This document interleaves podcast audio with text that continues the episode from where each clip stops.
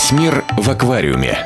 Разгадываем шифры, клинописи, тотемные письма и философские символы в песнях Бориса Гребенщикова.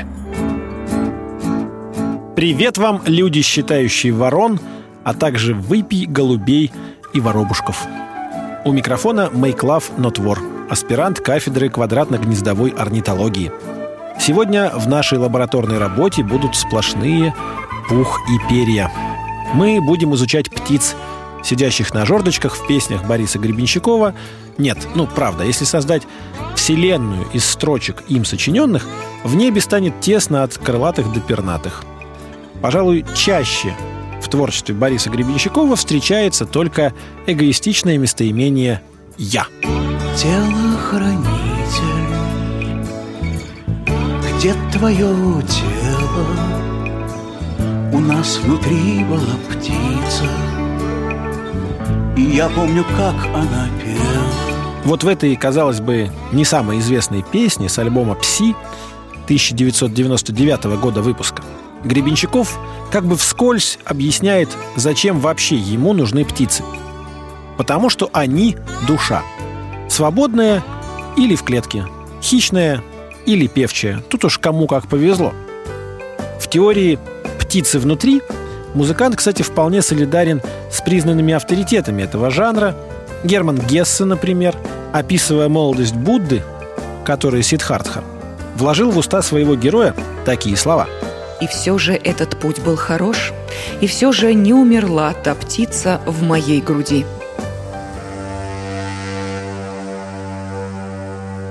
А совсем уж восточные мудрецы, частности, Чоки Нима Римпочи, он же Солнце Дхармы и 17-е воплощение ламы Дрикунг Кагью, тибетского ситхи и духовной эманации Нагарджуны, индийского философа второго века.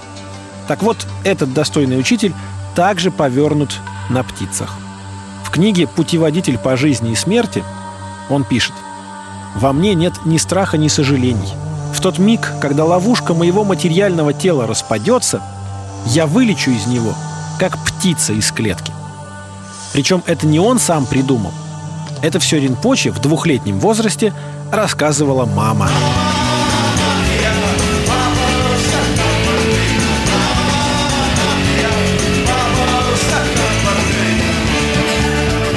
Просто к слову пришлось. Не обращайте внимания. Теперь давайте посмотрим, какие именно птицы упоминаются в песнях аквариума чаще. И попытаемся угадать, в какие именно перья рядится душа самого Бориса Борисовича на этом пестром птичьем базаре современного бытия. О как! Редкая птица, типа альбатроса или пеликана, появляется только как прикольная рифма – а смысловая или символическая нагрузка им почти не свойственна. Вы удивитесь, но самый частый пернатый гость в песнях БГ – та-дам! Это карастель, птица отряда журавлеобразных, как точно характеризует его большая советская энциклопедия. Карастель у Гребенщикова к тому же всегда заряжен разными эмоциями. Сползает по крыше старик Козлодоев пронырливый, как карастель. Стремится в окошко залезть Козлодоев к какой-нибудь бабе в постель. Вот вам вариант пронырливый. Остапа Бендерский, типа «Фигара здесь, Фигара там». Кстати, рифму «постель-карастель» Гребенщиков позднее использует в песне «Скорбец», но уже совсем с другой эмоциональной нагрузкой. Небесные создания несли мою постель. Ворон, птицы, сирены, карастель. Земля лежала, как невеста С которой с пьяно сняли венец.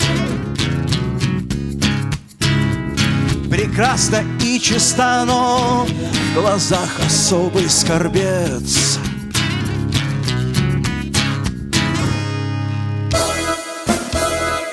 А ведь есть еще песня «Платан», где упоминается карастель, зашитый в штанах. Что это за явление такое и зачем беспокойную птицу в брюки запихивать? А вот вам и ответ. В книге «Золото на ветру» ленинградского художника и писателя Виктора Тихомирова, кстати, одного из создателей движения Митьков, дружественного БГ. А, да. В книге читаем такой момент. «Я матрос Терентий, народный мститель!» Стукнул он Леопольда в грудь и взволнованно заходил кругами, задевая предметы и маша, как от комаров, мощными руками – Постой, погоди, я еще им коростылей-то в портки насую. Узнают меня. То есть вот здесь птичка воспринимается уже как угроза наказания. Мало ли куда клюнет. Может, у нее в роду жареные петухи попадались. К тому же известен вариант ругательства – клепать коростылем. Его приписывают БГ аж с 1982 года – когда он якобы употребил его на концерте в Ярославле в адрес публики, не оценивший пару новых шедевров аквариума. Весь мир в аквариуме. Разгадываем шифры, клинописи, тотемные письма и философские символы в песнях Бориса Гребенщикова. Шедеврами были не только песни, но и стихи – в частности, Гребенщиков в начале 80-х бытописал жизнь ленинградской рок-тусовки, причем иногда даже гигзаметр. И там не обходилось без пернатых. А кос-халва, как птица-коростыль, летит с размаха вдоль по коридору рискуя потерять съедобный вид. И вовсе бы пропал деликатес, когда б не сударь Петр Трощенков, ударник из одной известной группы. Он молодецки ловит кос-халву рукой, привыкший к палочке ударной. Надо ли объяснять, что Петр Петрович как раз в 1982 году присоединился к группе «Аквариум»? Да, конечно, не надо. Вот мы и не будем. Примерно в те же годы родился стих, который Гребенщиков посвятил Александру Лепницкому из группы «Звуки Му». Он так и не стал песней, но своими крылами птаха пару раз взмахнула. Загадочен сезон коростыля – парящего над фабрикой конфетной, и кэптон Бифхард, сложенный как слон, опять грозит затмением времен. Но на углу Садовой и Каретной войду в эклипс и все начну с нуля. Упомянутый капитан Бифхард – это саксофонист. Американский друг Фрэнка Заппы. Его музыку мы сейчас слышим на фоне слов. Но, впрочем, песня же не о нем все-таки. Про птиц сегодня говорим.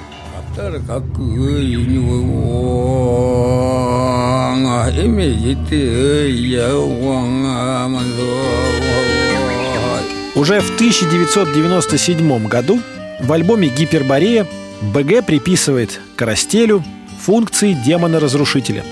Он в одиночку способен сорвать башню. Хотя почему демона?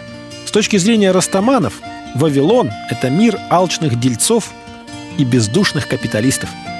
Так что тот, кто против этого мира, скорее всего, ангел. Вавилонскую башню до крошки склевал карастель. Стадо древних богов перегрызло все братские узы. Бледный гуру сказал, что прекрасны любые союзы, Особенно те, для которых ложатся в постель. О, вот вам и третья рифма про кроватку и птицу. Несколько навязчиво, даже для Гребенщикова, не находите? Видимо, таким образом он дает нам понять, что карастель — это все-таки не душа. Во всяком случае, не бессмертная. Весь мир в аквариуме. Разгадываем шифры, клинописи, тотемные письма и философские символы в песнях Бориса Гребенщикова. Среди других заметных птиц, прилетающих на древо жизни Гребенщикова, выделяется ласточка — Семейство ласточковых насчитывает 75 видов, из них в России гнездится не менее 10. Символическое значение ласточки на Западе и Востоке изрядно отличается. В Европе считалось, что птица эта как бы посредник между миром мертвых и миром живых, а также трактовалась как посланница Бога и исполнительница его воли. А вот в древней Японии, например, ласточка была символом угрозы и опасности. Что касается славянской мифологии, то здесь птичке повезло. В обрядовой поэзии полет ласточки означал восход солнца. Выбирайте ту интерпретацию, которая вам ближе, на вкус и цвет, так сказать, товарищей нет. А меня и Борис Борисовича одинаково впечатлила пародия на лирический романс из культового фильма все того же 1982 года «Покровские ворота». Ласточка, пой, мир дышит весной. Пусть поджигатель шипит и вопит, голубь летит. О голубях, а также соколах и воронах мы обязательно расскажем. Да вот буквально через неделю. А пока слушайте песню из русского альбома «Аквариума» и не обижайте птах, летучих и прыгучих. А вдруг это чья-то душа? Make love, not war. Прыг, ласточка, прыг По белой стене. Прыг, ласточка, прыг Прямо ко мне. Солнце взошло Значит, время пришло. Прыг, ласточка, прыг От к войне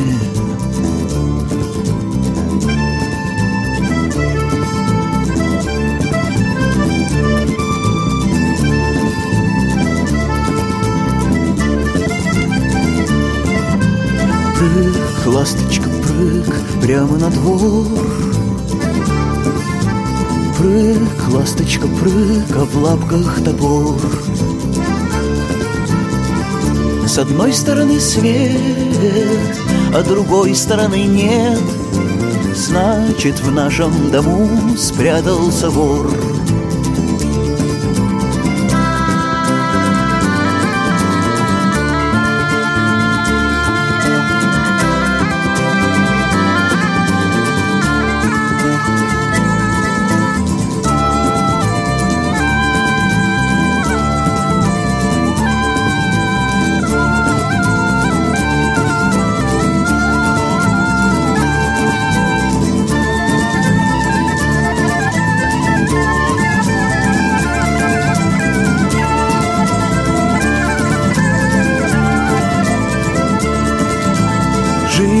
Ганит, как камень в небе круги Прыг, ласточка, прыг, всюду враги. На битву со злом Взвейся, сокол, козлом. А ты, ласточка, бой, а вслед не беги. Пой, ласточка, пой, а мы бьем в там-там Ясны соколы здесь, ясны соколы там. Сокол летит, а баба родит. Значит, все как всегда, все по местам